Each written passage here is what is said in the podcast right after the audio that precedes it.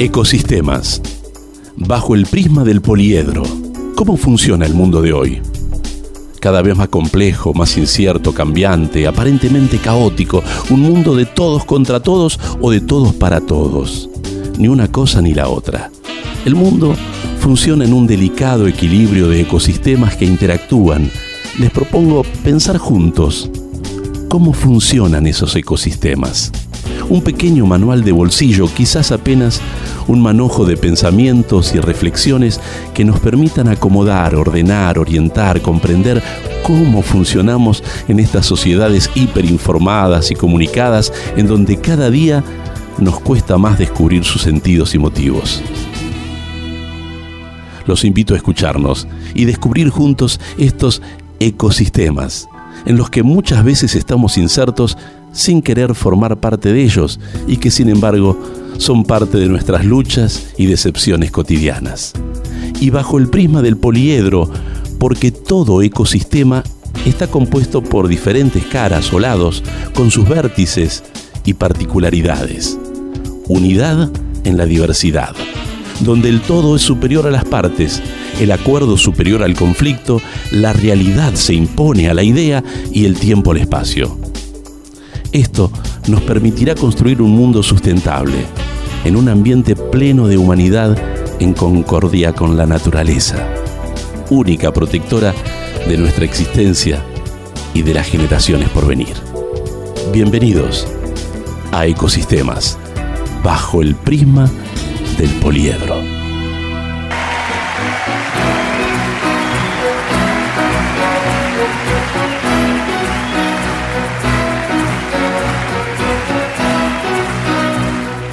Gustazo me voy a dar hoy, qué gustazo, bienvenidos todos a este ecosistema.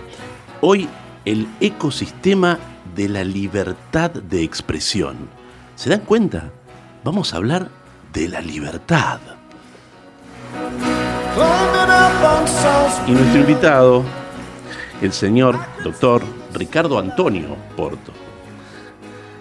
Ricardo es egresado de la Universidad de Buenos Aires, máster en Derecho de la Universidad de Palermo, actual secretario de la Comisión de Sistemas, Medios de Comunicación y Libertad de Expresión del Honorable Senado de la Nación Argentina.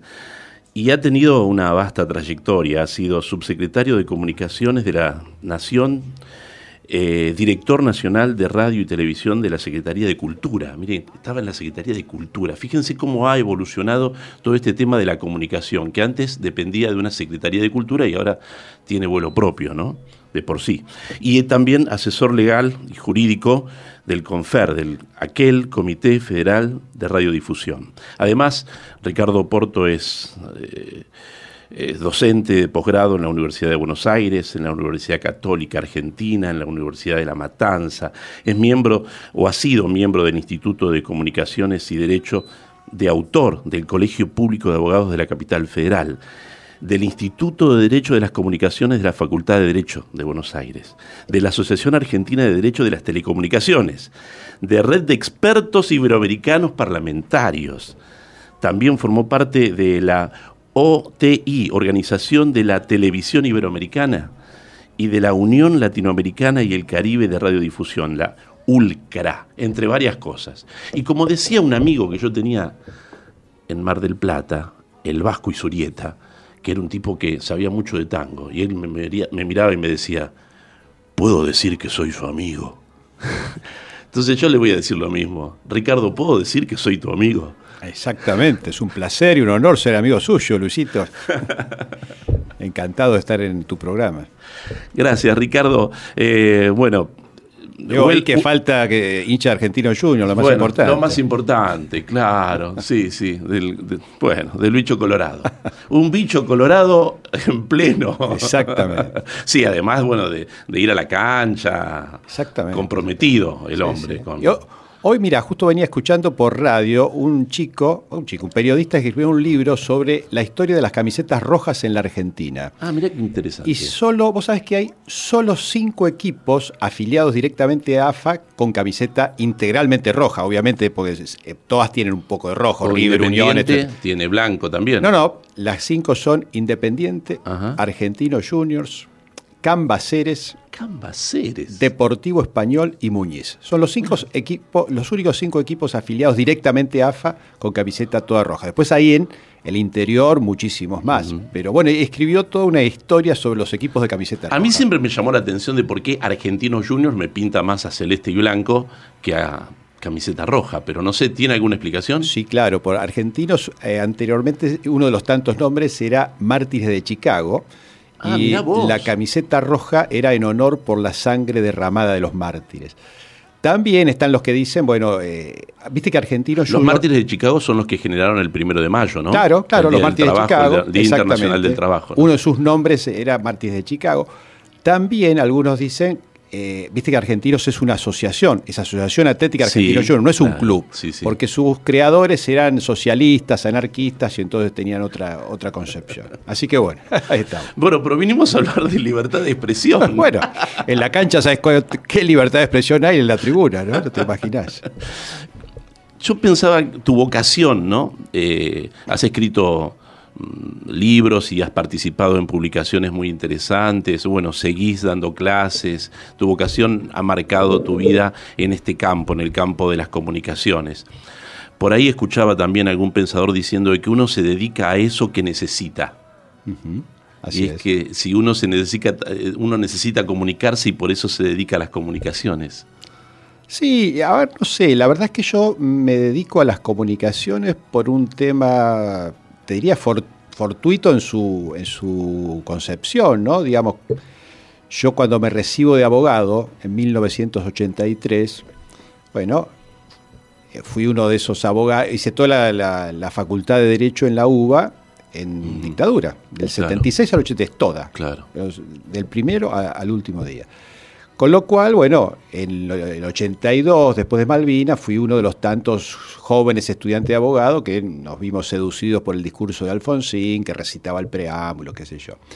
Y bueno, cuando participo en la campaña y cuando Alfonsín gana eh, las elecciones, por una cuestión fortuita, entro a trabajar como asesor jurídico en la Subsecretaría de Información Pública. Y a partir de ahí, digamos, bueno, después tuve algunos cargos eh, en, en esa área y ahí me dediqué a la comunicación. Pero diría que, que- que mi, digamos, mi dedicación a, los medios de comunicación tiene alguna, algún, algún inicio fortuito, porque bueno, empecé a trabajar ahí, obviamente en aquel entonces sin ningún tipo de, de- experiencia. Desde el campo de lo jurídico, pero también en un periodo de apertura, de necesidad de hablar, de necesidad de comunicarnos, de necesidad de, de expandir lo que nos pasaba y de, a través de esa manera de expandir lo que nos pasaba, consolidar un sistema democrático. Sí, fue una, una etapa apasionante, ¿no? Digamos, eh, después de Malvinas, cuando el gobierno militar se desmorona y convoca las elecciones, y los primeros años de la democracia son, me parece a mí,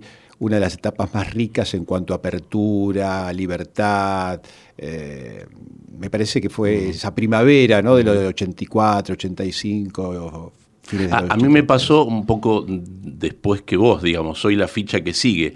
A mí me tocó Malvinas primero, hacer el servicio militar y entré a la Facultad de Derecho y estudié Claro. ya en pleno proceso democrático Ajá. en marcha, donde yo ya vi otra cosa, ¿no? Ahora, eh, entiendo que en vos el, el gran cambio de estar metido en esa burbuja y cuando te dan el título salís a un mundo democrático que no tenía que ver con lo que se enseñaba específicamente, digamos, en cuanto a las posibilidades legales que tenía la Argentina al transformarse en un sistema democrático, ¿no? Exactamente, yo eh, te envidio, Luis, eh, porque yo estudiaba las pautas del proceso de reorganización nacional y el derecho constitucional era casi un exotismo. Así que sí. Y totalmente. tuviste la, la- la oportunidad, eh, si se quiere también la fortuna, de trabajar en el primer proyecto de ley de radiodifusión para poder superar aquel eh, proyecto de la dictadura que establecía que cada canal lo tenía que tener, cada canal de televisión lo tenía una fuerza de las Fuerzas Armadas, la, la- la Marina, Sí, la Aeronáutica, digamos, y había que cambiar todo esto, cuestión que no sucedió hasta mucho tiempo después. Oh, sí, terrible. Claro, fíjate, vos, es cierto lo que decís, no solamente cada canal, o sea, para los más jóvenes, y ahora que está tan de moda la película 1985, eh, cuando se produce el, golpe del 76, el país se divide un poco para el ejército, un poco para la Fuerza Aérea, un poco para la, Armada. Y lo mismo pasó con los canales de televisión. El canal 13 era para la Armada, el 11 para creo que el ejército, el 9 para la Marina, los que estaban en el, eh, para la Fuerza Aérea. Porque había tres canales, aunque usted no lo crea. Claro, sí, igual cuatro. Eh, canal, 7, canal 7, canal 9, Canal 11 y Canal 13, divididos por fuerza. Y fíjate vos, Luis, que en la ley de radiofusión, el CONFER expresamente, el artículo, no me acuerdo, noventa y tantos, decía que el CONFER está integrado por un representante de la Fuerza del Ejército, de la Marina y de la Aeronáutica. Formalmente, formalmente. Así que bueno, eh, obviamente cuando Alfonsín asume el gobierno en el 83 no podía convivir con ese CONFER, con lo cual se nombró un delegado normalizador que fue Pedro Sánchez. Bueno, primero fue la pieza él y después Pedro Sánchez. Es decir, que estaba como intervenido, digamos, ¿no? Eh, eh, este es un dato, mira, este me parece que es uno de los datos más preocupantes de la democracia. Todos, absolutamente todos los presidentes argentinos de la democracia, del 83 hasta Macri, todos, Néstor, Cristina, Dualde, Menem, de la Rúa, todos, sin excepción, intervinieron en el organismo regulatorio. Todos. Wow todos. Eh, con lo cual es un dato, ¿no? Más allá de las diferencias entre cada uno de los presidentes, hay un elemento que los unifica. Todos ellos o intervinieron o mantuvieron intervenidos los organismos de, de control. Estamos hablando de alguna manera, y más allá de las miradas ideológicas, de que la custodia de la libertad de expresión, se podría decir que ese organismo es el custodio, mayor custodio de la libertad de expresión, estuvo siempre con un, con un lazo, digamos. Siempre estuvo con, una correa. Claro, fíjate vos, salvo cuando la ley de medios, mal llamada ley de medios, la de Servicios de Comunicación Audiovisual, crea la Autoridad Federal de Servicios de Comunicación Audiovisual en el 2009, ¿no? O sea que Cristina parte tuvo intervenido al confer y parte tiene un, organismo creado por ley. Pero cuando se termina el gobierno de Cristina, asume Macri, se intervienen el AFCA y el AFTIC, y, luego se crea un organismo, el ENACOM, pero se crea por decreto, no por ley. O sea que fíjate vos que es, un rasgo preocupante, ¿no? de, todos los presidentes que de alguna manera han preferido tener organismos regulatorios bajo su control y no, como lo dice la ley de servicios de comunicación audiovisual, con participación de fuerzas políticas opositoras, representantes de sectores y demás. Es cierto, ahora el, ENACOM lo tiene, pero igualmente el ENACOM tiene mayor dependencia del Poder Ejecutivo que lo que tenía el AFCA. claro. Claramente. Ahora, eh, como custodios de la libertad de expresión, digamos, o a la vez una forma también muy referenciada por algunos medios eh, hegemónicos que dicen que la mejor ley de control es la que no existe para la libertad de expresión. ¿no? Esto lo decía el diario La Nación claramente, como diciendo que no tendría que haber organismo de control. Eh, ¿Cómo pensamos hoy ante esa idea eh, la libertad de expresión? Sí, la mejor ley de prensa es la que no existe, los dicen los liberales, ¿no? esa es una visión liberal yo no coincido con esa visión, pero no, indudablemente hay cosas que se deben controlar y cosas que no hay que controlar, sin duda. Eh, por ejemplo, tenés que decir, eh, todo lo que tenga que ver con la expresión de ideas, con la regulación de contenidos, debe ser libre, sin duda. Eh, la ley de medios no, no, no avanza sobre la la regulación específica de contenidos en cuanto a la temática. Sí, por ejemplo, establece cuotas de pantalla, sí, por ejemplo, establece preferencia para ciertas señales, que puede discutirse o no, pero lo que creo que el, el, único control admisible es el control para la minoridad, ¿no? O sea, ahí me parece que hay, un, que hay que poner una lupa. La libertad de expresión, absolutamente válida y amplia y el tema de la minoría. Me parece que ese es el, tema central en materia de, libertad de expresión. De alguna forma pensamos en regular para la libertad. Sí, regular la libertad como, un, como una de las, de las ecuaciones a, preservar, pero también me parece que el otro, en el otro polo tenés que tener la protección de los menores, que es un tema muy problemático, pero me parece que si yo algún límite le asigno a la libertad, me parece que es en honor a la protección de los menores.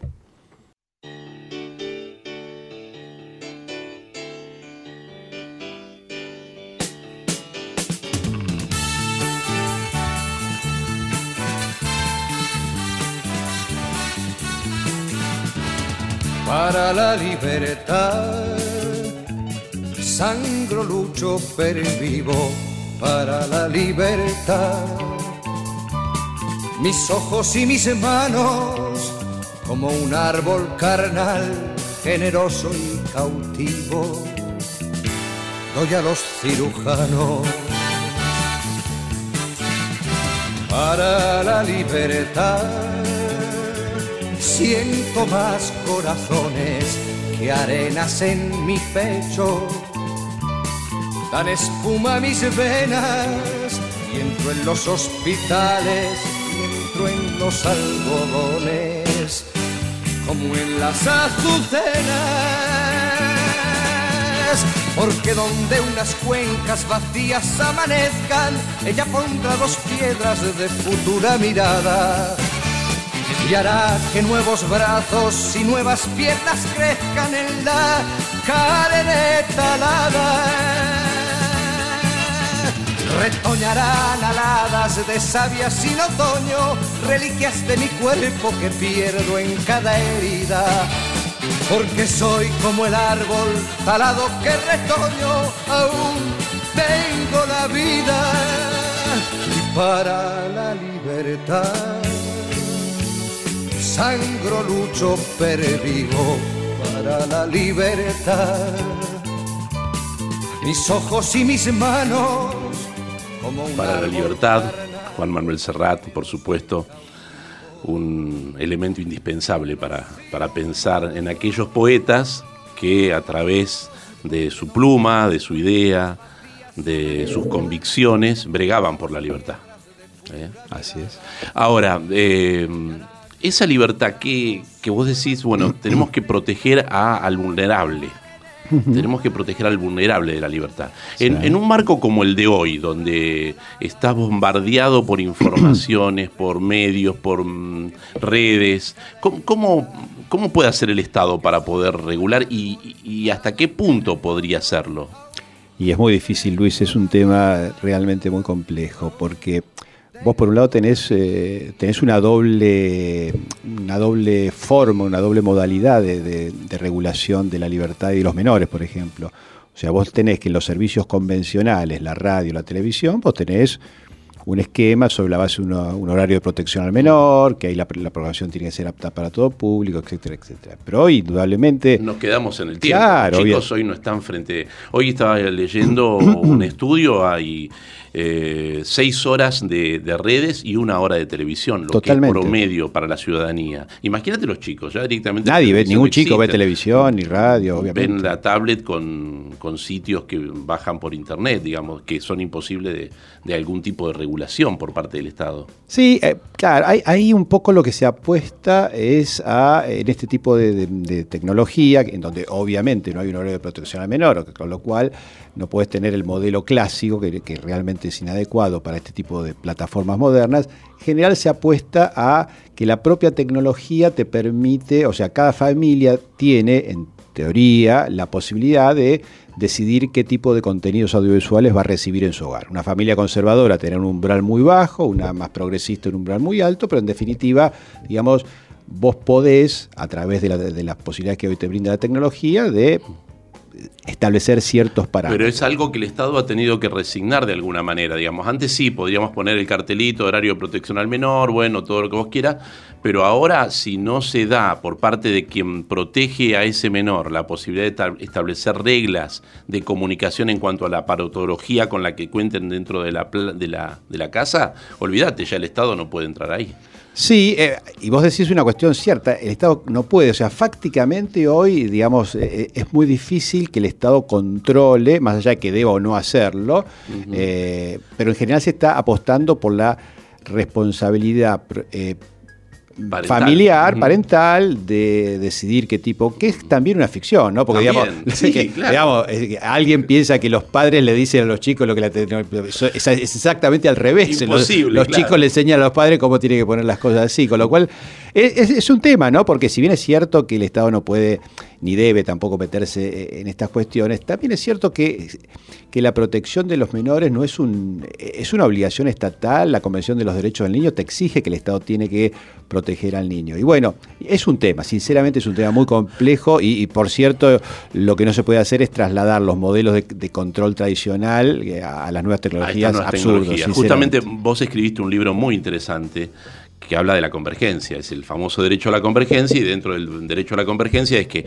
ya los medios no son lo que eran en aquel momento en que vos entraste a trabajar en el Estado, en el Confer, donde había licencias y entonces tenías proveedores a que le otorgabas determinada frecuencia para que pudiera operar, pero hoy eh, eh, no sabes de dónde viene la comunicación que recibís, si es de una red social, si es de, YouTube, si es de, otra, de otro proveedor de Internet digamos. La convergencia implica que vos estás recibiendo incluso esta conversación nuestra, la pueden estar recibiendo por frecuencia en el momento en que la radio sale al aire, pero además nuestra idea es que pueda ser un material de consulta y para escuchar en cualquier momento, eh, en donde uno quiera. Exactamente, sí, la convergencia te rompe todos los parámetros tradicionales. antes, como decís vos, antes teníamos las cosas muy claras, esto es radio, esto es televisión, esto va por aire, esto va por cable, y ahora ya ni sabes de qué estás hablando. ¿Qué es esto? ¿Una radio?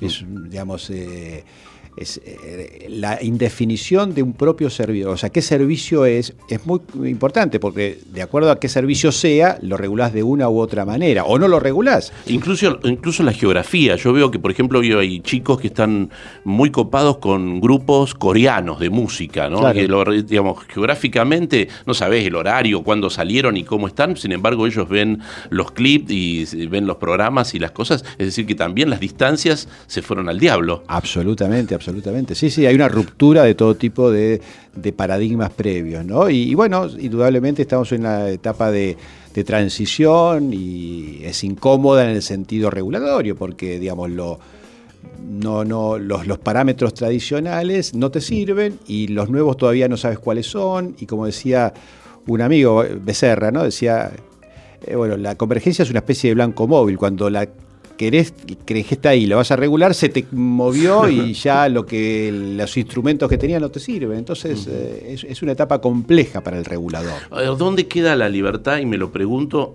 en el sentido de que entiendo que el modelo de Estado al cual nosotros adherimos o estudiamos o, pensamos y reflexionamos, vos mucho más que yo, por supuesto, eh, con, tanto, con tanto bagaje y con tantas cosas para contar y explicar.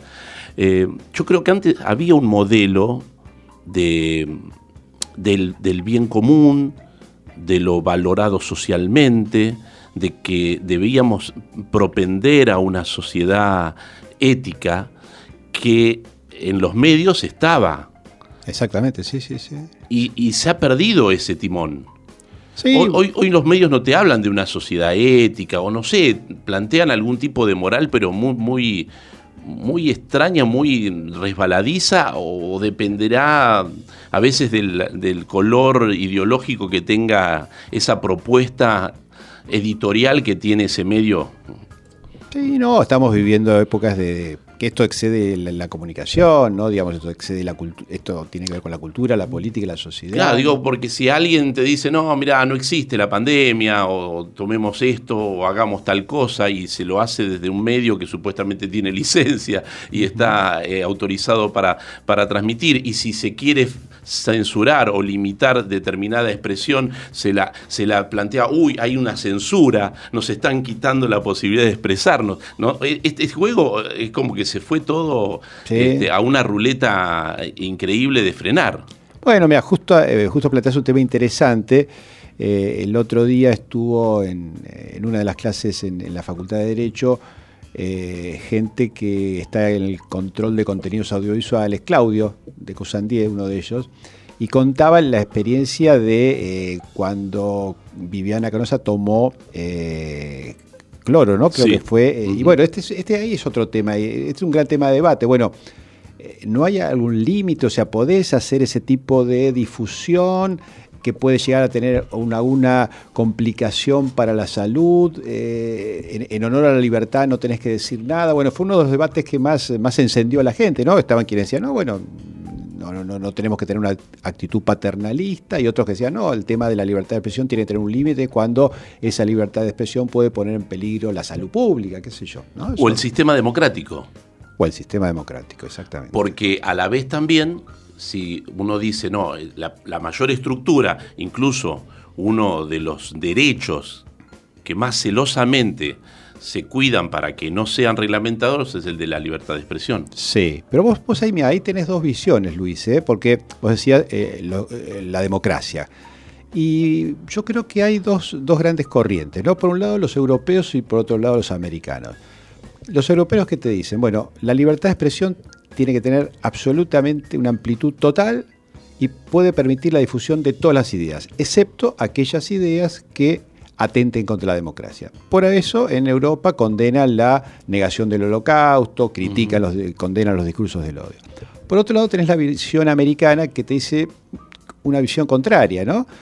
Te dicen la democracia tiene que tener la fortaleza suficiente como para permitir toda la difusión de ideas en materia de discurso público y político. Es más, los americanos creo que garantizan la existencia de la democracia en función de que exista esa libertad. Exactamente, y por eso Luis hay un fallo muy famoso, que es el que permite la quema de la bandera. ¿Por qué? Porque esa es una forma de expresar eh, la protesta política. Acá tenemos, acá al contrario, si, hiciéramos eso acá tendríamos una pena por el Es decir, los americanos se bancan que se queme la bandera norteamericana en virtud de su propia libertad. Exactamente. Eso son dos, son dos miradas. Son dos miradas. Pequeño problema van a tener para poder juzgar a Trump y la toma del Capitolio, entonces. Bueno, ahí la toma del Capitolio me parece que, eh, que es otra cosa, Luis. Eh, a ver, que ahí lo que hace Trump, y me acuerdo de la frase porque escribí una nota sobre este tema, él dice, vamos a animar a nuestros valientes congresales. ¿Para qué?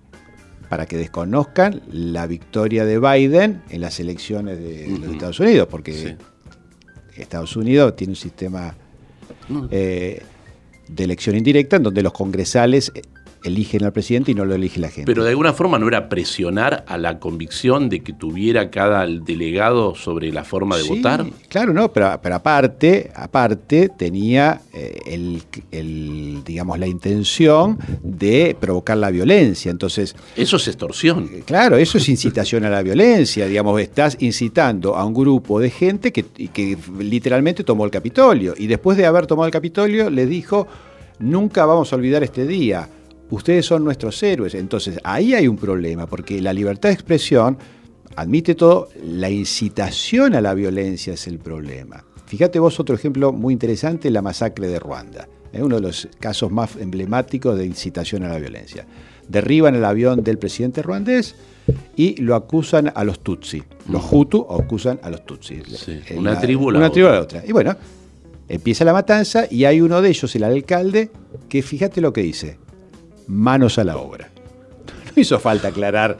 Bueno, se eh, mataron al 70% de la población, casi un millón creo de, Tutsi, o una de las mayores matanzas, y el, tribunal para Ruanda lo condenó por genocidio incitación a la violencia. Entonces, la, la libertad de expresión y el discurso de odio, el límite para mí es cuando incita a la violencia directamente. Ay, la libertad, la libertad.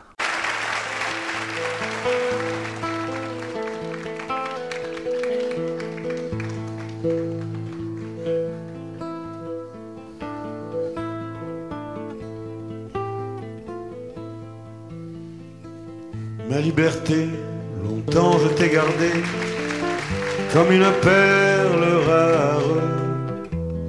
Ma liberté, c'est toi qui m'as aidé à larguer les amarres. Pour aller n'importe où, pour aller jusqu'au bout des chemins de fortune. Pour cueillir en rêvant une rose des vents sur un rayon de lune ma liberté devant tes volontés. Mon âme était soumise, ma liberté, je t'avais tout donné, ma dernière chemise. et combien j'ai souffert pour pouvoir satisfaire tes moindres exigences. J'ai changé de pays, j'ai perdu mes amis pour gagner ta confiance. Ma liberté, tu as su désarmer toutes mes habitudes. Ma liberté, toi qui m'as fait aimer, même la solitude. Toi qui m'as fait sourire quand je voyais finir une belle aventure. Toi qui m'as protégé quand j'allais me cacher pour soigner mes blessures. Ma liberté, pourtant je t'ai quitté une nuit de décembre. J'ai déserté les chemins écartés que nous suivions ensemble. Lorsque sans me méfier. George Mustaki, uf, también un genio de los 80, ¿eh? si lo habrás escuchado, Ricardo. El extranjero. sí, el extranjero Claro, también, claro. En este caso, la libertad. La libertad de silla. Yo, a mí me gustaba mucho el El extranjero extranjero sí. porque yo formo parte de la generación de los mochileros en los 70. Entonces el extranjero era una especie de, de- de himno para nosotros. A propósito del extranjero, yo creo que también ahí viene parte de esta situación de la libertad, porque estos nuevos discursos racistas o discursos extremistas de derecha eh, ponen el foco en esta situación del extranjero, del nativo y del extranjero, el que viene y se queda con tu trabajo, Sí. el que utiliza tu hospital, el que Sí. se quiere quedar con tu salud. Digamos, hay toda una cuestión allí que también roza una idea de esto es libertad de expresión. Eh, Sí, ahí me parece, eh, bueno, claramente es libertad de expresión, el tema es cuando vos a esa libertad de expresión le estableces algún tipo de límite y, hay un exceso que debe condenarse. Y ahí me parece que el gran debate es, eh, las convenciones dicen cosas, cosas distintas. Fíjate vos, la convención, estás hablando de discriminación, la convención contra la discriminación racial condena la difusión de ideas racistas. Por la mera difusión de ideas. O sea, una, una, una expresión racista debe ser condenada porque es disvaliosa. Ahora la Convención Americana te dice que se condena la difusión de una idea racista si constituye una incitación a la violencia.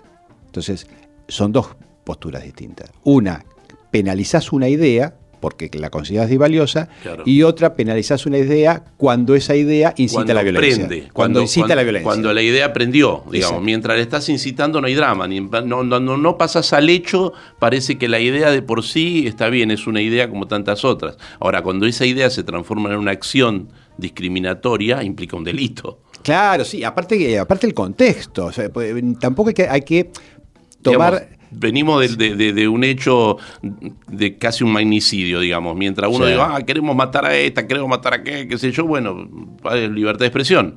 El banquito famoso en Inglaterra, ¿no? Sí. En, en Trafalgar. Uno va, se sube al banquito y le dice cosas incluso a la reina y lo que sea, porque tienen ese derecho de expresión así Claro. que lo utilizan en ese momento. Sí. Inofensivo. Sí, sí.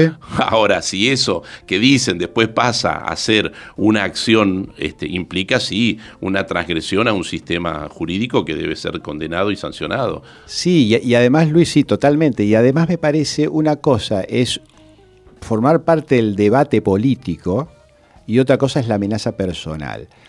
Eh, vos podés hacer una crítica muy dura, a, que yo voy a usar un ejemplo que, eh, que real, al kirchnerismo. Uno se puede hacer cualquier crítica, podés hacerla o no, de acuerdo a tu posición política. Sí, bien, eso vale. Ahora, fíjate vos, el presto fue procesado porque le dijo a Cristina, vos no vas a salir viva de, de- de- de este estallido social, la vas a pagar. O sea, eso es una amenaza personal. Ahí hay una penalidad. Y es razonable Claro. que la penalización. Ahora, cuando vos formás parte del debate político, es otra cosa. Entonces, vos podés tener un discurso absolutamente repudiable en términos de, de- de xenofobia. Como decimos, yo te- eh, digo acá, por esta radio, hago, imagínate, un discurso aborrecible xenófobo. Bueno, forma parte del, del debate público. Ahora, no es lo mismo que yo llame por teléfono a un extranjero y digo, eh, tal extranjero, tal, te, te amenazo por- con echarte del país. Acá ahí no forma parte del debate público. Claro. ¿Eh? Es muy sutil la diferencia, pero, pero me parece que, que- que hay que bucear por ahí. Qué importante que los jueces puedan entenderla, ¿no? Sí, además no es fácil cuando una, una, un discurso incita o no a la violencia. No es fácil, no es fácil. Fíjate vos el otro eh, también, ¿no? perdóname que te traigo ejemplos, pero son interesantes. No, me encanta, no. Eh, Estamos para eso, Ricardo. la Nata fue condenado en primera instancia por la, lo que dijo de los hijos de Eduardo Freire y otros jueces.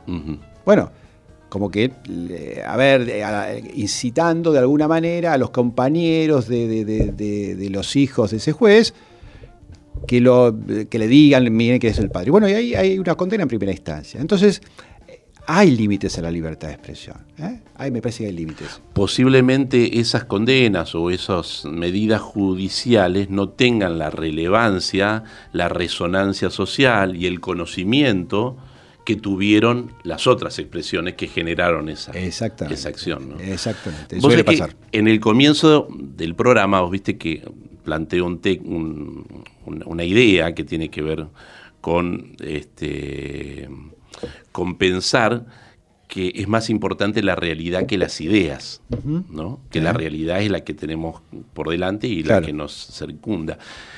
A mí me da esa sensación que nosotros tenemos leyes preciosas, convenciones increíbles, digamos. Hay un deber ser legal que nos incluso nos enamora, no, nos enorgullece, digamos. Uno lee, qué sé yo, a mí me encanta el artículo 75, inciso 19 de la Constitución, porque me parece que es uno, de, los, de los artículos del 94, ¿no? Que, que, habla sobre, sobre cómo piensa uno el proyecto de país, ¿no? Es una idea preciosa. Ahora, la realidad con la que tenemos que lidiar, a veces da la sensación de que no somos los mismos que los que escribieron las leyes, que los que queremos vivir en este país. Sí, sí, sí, es cierto, es cierto, sí. Eh, claro, hay, todo un debate, ¿no? la declaración de derechos por sí sola pareciera no bastar, digamos, si vos no, no, no, no atacás a lo que eh, algunos llaman, eh, Cargarela llaman la sala de máquinas, digamos, el, el, mecanismo de funcionamiento del Estado para hacer reales esos derechos, esos derechos por ahí se convierten en meras declaraciones. ¿no? Las constituciones americanas son muy generosas en esas, cuestiones. Han declarado muchos derechos, lo cual está muy bien, pero no han solido tocar la estructura del poder muy conservadora y muy. Ahora estamos en, un continente que es el más desigual del mundo, con convenios este, y declaraciones de derechos humanos extraordinarias. Exactamente. Es decir, que es una contradicción. Exactamente. Plena, ¿no? Totalmente, totalmente, exactamente, sin ninguna duda. A propósito de la libertad, y yo te anticipaba que te quería hacer esta pregunta, porque es un interrogante que yo tengo. ¿La libertad me permite también mentir? ¿Puedo mentir? No deberías mentir. ¿A, qué te referís con que puedes mentir? Porque el gran problema de la libertad de expresión implica si uno puede utilizar los medios para decir algo que incluso pueda ser una mentira y, qué castigo o qué sanción tiene la idea de que uno pueda mentir lisa y llanamente. Te respondería con, eh, a ver si lo pasa, no me sale, eh, no tengo tanta memoria, pero había una frase de un tribunal que decía, si la exactitud es el, eh, es el símbolo de la libertad, Ah, no, no, no, no, no, estoy en condiciones de reparar, de repetirla, pero terminaba así que la única seguridad es el silencio. O sea, las informaciones inexactas son inevitables en un debate libre.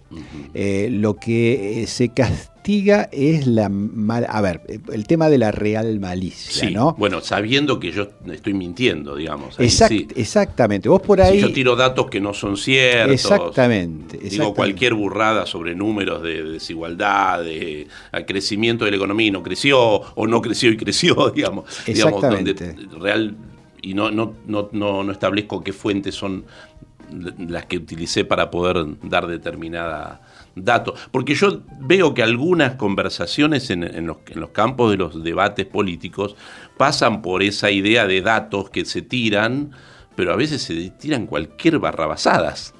Sí, a ver, las frases inexactas son inevitables en un debate libre. Ahora, como vos bien puntualizás, Luis, el tema es la intención. O sea, si yo me equivoco de buena fe, si me equivoco, doy una noticia falsa, bueno, eh, puedo no tener algún tipo de reproche de sanción. El tema y lo de la, famosa doctrina real malicia lo que castiga es cuando vos desatendés las reglas del buen periodismo. Vos eh, citás, eh, digamos, tirás cualquier número, cualquier dato, no chequeas fuentes, o sea, conoces las reglas del buen periodismo y, a pesar de todo sacás la información. Ahí actuaste con real malicia. Entonces eso no se perdona. Sí se perdona un error eh, no voluntario. De Ahora eso se podría eh, sancionar desde un organismo regulador, por ejemplo, de un medio al que se le dio una licencia para que actúe. A ver, los medios tienen que eh, cumplir la ley de medios, la ley de servicios de comunicación audiovisual y, digamos, están sujetos a sanciones si no las cumplen. Ahora, ¿qué te refieres? Si un medio miente, eh, claro, eh, por ejemplo. Descaradamente. Bueno, la, a ver, habría que ver. Porque yo creo que la lesión a la democracia es mucho mayor que la posibilidad de sancionar una censura. Sí, sin, a ver, mentir es, horrible, está mal, no debe hacerse, porque para que quede bien claro. Pues, está bien. Yo también, pero voy a poner mi límite, Ricardo. Eh, en la defensa, el imputado tiene derecho a mentir. Sí, bueno, es un tema procesal. Algunos dicen que no es tan así, ¿no? que, no hay un derecho a mentir. Pero... bueno, sí, nadie está obligado a declarar contra sí mismo y vos puedes hacer uso de esa garantía para no decir algo que pueda perjudicarte. Pero digamos, en materia de libertad de expresión, eh, yo creo que hay un contrato electoral ¿no? con la, con, entre el medio y el lector y tiene que estar hecho sobre la base de la verdad. Pero lo que pasa es que a los lectores no les interesa la verdad, a los lectores eh, les interesa escuchar lo que, los, lo que ellos ya presuponen. La gente que escucha TN quiere escuchar que Macri está y La Nación quiere escuchar que Macri es lo mejor y Cristina es, es un horror y lo de C5N al revés. Entonces la gente escucha lo que quiere escuchar. No sé si quieren escuchar la verdad. Ay, qué lindo. En qué lindo en general te metiste, Ricardo. Es verdad, claro, porque de alguna forma es como, como una cuerda que se está tensando, se está tensando y hay un inconsciente colectivo ahí que... El sesgo de confirmación. de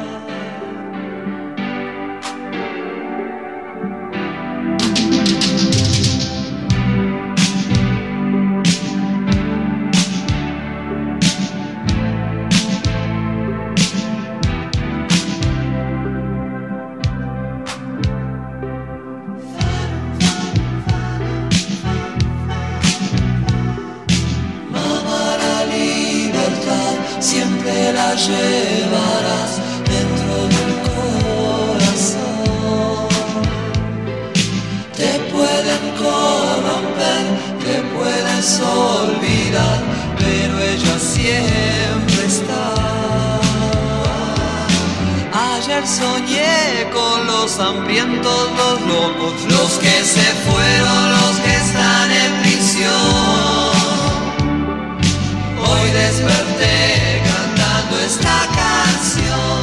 Ya fue escrita hace tiempo atrás. Es necesario cantar de nuevo.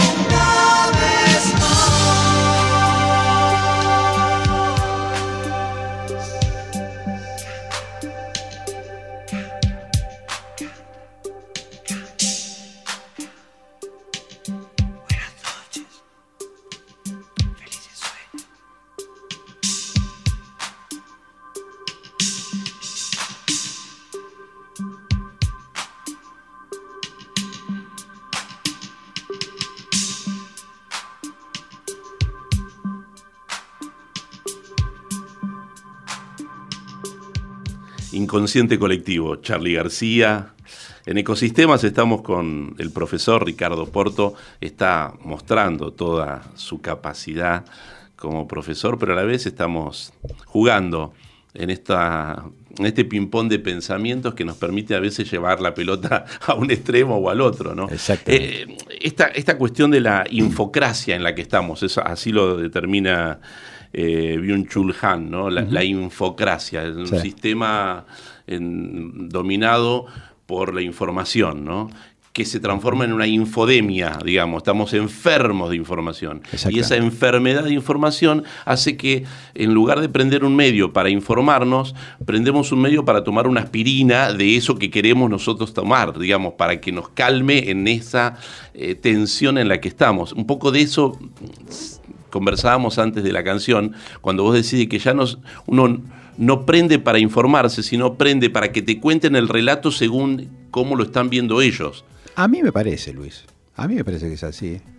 O sea, a mí me parece que la gente que. en La gente, es una eh, obviedad. No, pero me pasa a mí en también. porque general, ¿no? La gente pasó que- tal cosa. Ay, a ver qué dice la nación sobre esto. Claro. A ver qué dice C5N sobre tal cosa. Digo, uy, están. Vos escuchás pasando- los dos.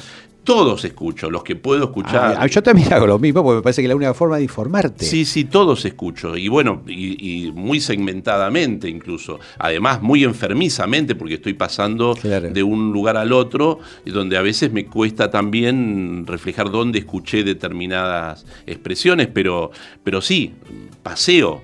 Paseo el dial, paseo la web, paseo eh, para ir generando una propia un propio criterio de una realidad que claramente está segmentada. Sí, sí, sí, yo creo que es así. eh, eh, Yo creo que es una sospecha, ¿no? Creo que en general los que escuchan La Nación y TN tienen un preconcepto y quieren y un concepto, no preconcepto, y quieren escuchar la confirmación de sus posturas. La gente que ve C5N quiere escuchar lo, con lo- algo con lo que Pero esto Me quiere- parece, es, es una Sí, pero suposición, creo eso que es así. implicaría que vos entonces ya tenés un conocimiento previo Más que- para posturas, eh, Posturas. concepciones, una forma de ver la vida, la política, el mundo, la democracia y que es escuchar a los periodistas que coinciden con tus puntos de vista, me parece, ¿no? Eh, yo Ahora, hago el- en último tiempo, La Nación, que era un diario leído por muy, muy poca gente, digamos, tenía una tirada eh, muy segmentada, muy limitada a un determinado sector. Sí. Bueno, se ha transformado ahora en un medio que no, no digo que sea hegemónico, pero que tiene una gran porción también de, de la audiencia dentro de este marco eh, de convergencia, ¿no? En, el, Sí, en el que hacíamos referencia.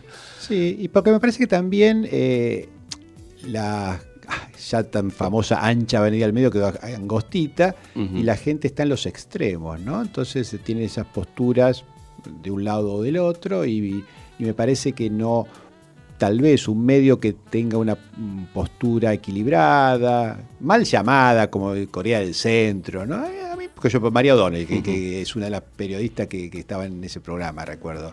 Y a mí me gusta, o sea, yo la veo a ella y entrevista a distintos personajes y no les tira centros permanentemente. Está bien, pero- Le- le- los hace sentir incómodos me- me haces de- dentro acordar- de la regla del periodismo. Me haces acordar a Mariano Grondona, digamos, a, a- a ese sector del periodismo que se presentaba como aséptico sin una mirada ideológica, ¿no? En Grondona estaba en un sector, eh, no por- estaba por en el no, centro. por eso, Grondona. bueno, pero, pero daba esa sensación de que se mostraban así y sin embargo todos tienen un Sí. caudal ideológico con el cual llegan al micrófono y una percepción de esa realidad que ellos construyen después. Sí, no, no, no. eh, todos, tienen, todos tenemos eh, sesgos y perfiles ideológicos. Lo que digo es cuando vos haces una entrevista política, en general, los periodistas de un sector suelen ser muy complacientes con los entrevistados de su propio eh, colorato político y mm, un poco más agresivos con los eh, que no coinciden, de, de los dos bandos. Me parece que, por ejemplo, no, no- no para eh, poner un- ya que puse un nombre, pero me parece que lo bueno del periodismo es que vos seas igualmente de inquisidor o de, o de complaciente, digamos, o, que seas profesional, en definitiva, ni inquisidor ni complaciente, profesional con todos y que no, no les tires centros ni los mates, que les hagas una, entrevista. Y me parece eh, pensé en María Donel, que a veces la veo y me parece que hace entrevistas más allá de su postura política. No, no, no. Yo siento que... No quiero tampoco personalizar vos, en el... Vos cuando escribiste Libertad de Expresión y Derecho a la Información en Latinoamérica, que es un libro este, muy interesante y muy necesario, donde planteás las tres visiones, ¿no? Sí. Y, y- y entendés a esta realidad de hoy, de este agora público dentro del campo de los medios, que vendría a ser como la plaza de la Grecia, ¿no? Sí. Eh, que es la plaza pública de la Grecia, que hoy para mí, bueno, tenemos algunas ahí miradas acerca de, para mí es un, un shopping, digamos, está, está manejado por proveedores que económicamente manejan esa plaza, esa Sí. plaza no es pública de verdad, digamos, esa es la sensación que a mí me da. Sí, sí. Por lo, tal, por lo tanto, eh, este campo de la libertad de expresión está metida dentro de un capitalismo eh, cruel. Sí, sin duda, sí. No, y bueno, yo coincido con vos, Luis, en, en este tema. Ahí. en- si te- te- No, que quería terminar, No, quería terminar, favor. digamos, donde el pacto con el oyente, el medio ha perdido ese pacto con el oyente y, y el medio tiene un pacto con el proveedor que, que le paga o es el dueño del, de, de- de los fierros, digamos, de la, de la- del, del- es, es- es el dueño de la, de la empresa digamos, y no, y no el pacto con el oyente o con el televidente, que ha quedado ahí, a la deriva. Sí, no, eh, eh, ah, eh, eh, eso está bien, pero cuando vos citaste ahí el, el tema del libro, re- permitime retomar un- un- una idea que, que de alguna manera se, se vinculaba con lo que estaba diciendo antes.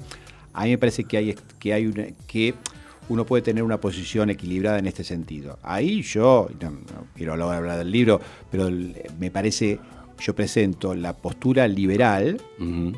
Por otro lado, la otra postura extrema, que es el nuevo constitucionalismo latinoamericano, y me parece que entre, entre, estas dos posturas extremas hay una postura más razonable desde mi El punto de vista, que es la postura de Owen Fis. Ese constitucionalismo lo planteas como que el Estado es un regulador que se mete más en el, en el campo de las, de las libertades individuales. Y claro que sí, creo que sí. Así como me parece que en la posición liberal hay una, eh, digamos, eh, se deriva un abuso de las grandes multinacionales de la comunicación y esto es disvalioso, del otro extremo hay, me parece, una exacerbación del poder del Estado que también me parece disvalioso. Yo creo que hay una alternativa intermedia y, y me parece que la encarna muy bien uno de mis autores preferidos, que es Owen eh, que habla de la teoría del debate público robusto, me parece que tiene una, una posición intermedia que a mí me parece más seductora y más democrática que cualquiera de de las otras dos visiones. A mí me da la sensación que los estados están perdiendo la batalla largamente ante las corporaciones Sin duda. económicas que ya tienen Sin mandato duda. mundial e incluso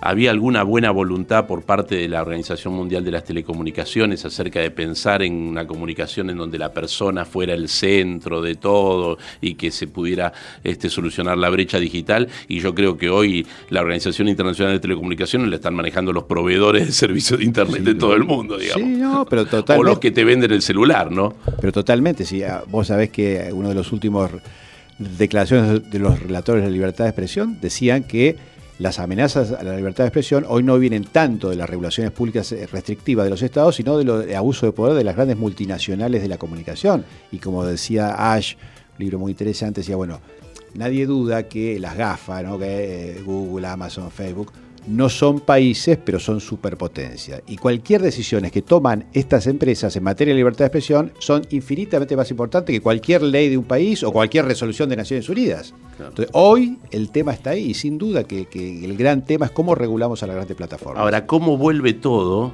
en este circular que me ha tocado escuchar en la Facultad de Derecho a abogados de Google defendiendo la Convención de Derechos Humanos, Ajá, porque defienden la libertad de expresión, claro. para que no le regulen eh, o intenten establecer cuáles son los mecanismos que Google tiene para priorizar en esa, eh, eh, en esa emisión de contenidos cuál va primero y cuál va después, o qué se puede poner y qué no se puede poner.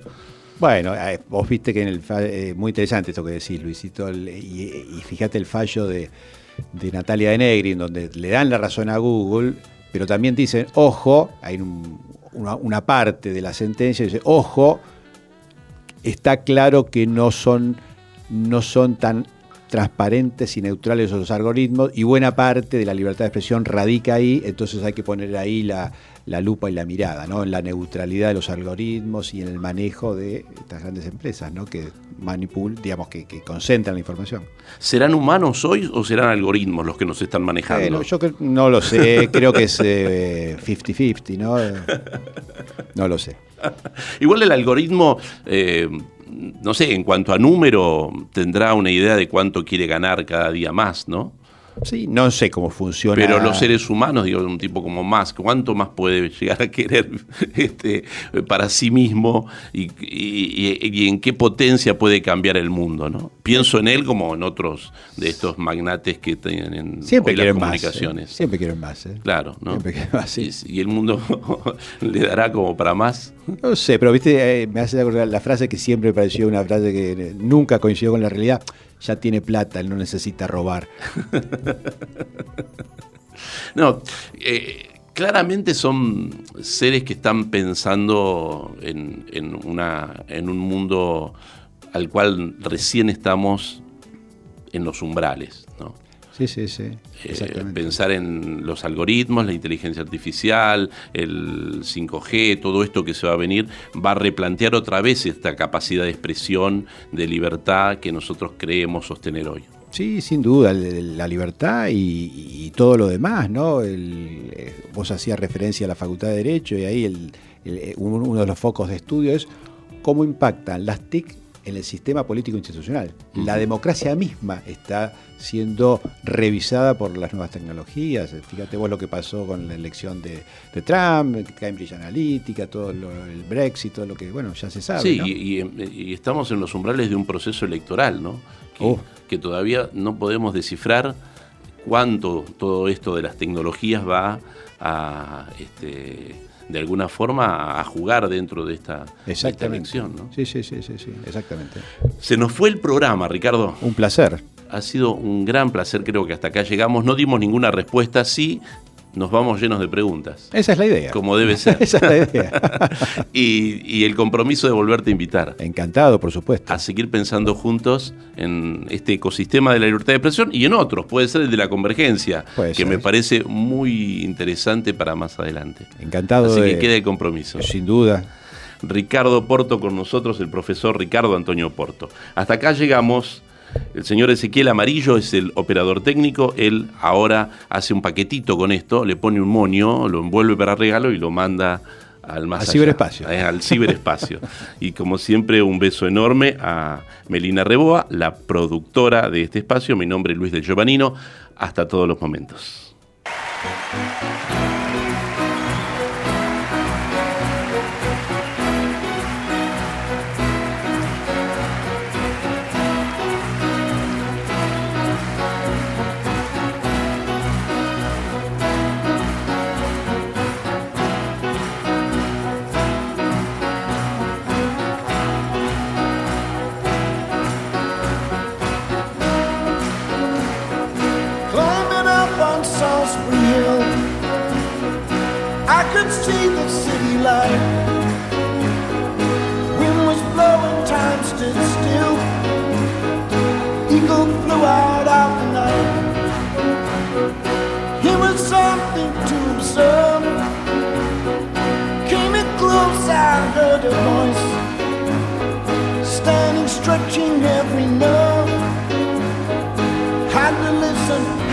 I did not believe the information.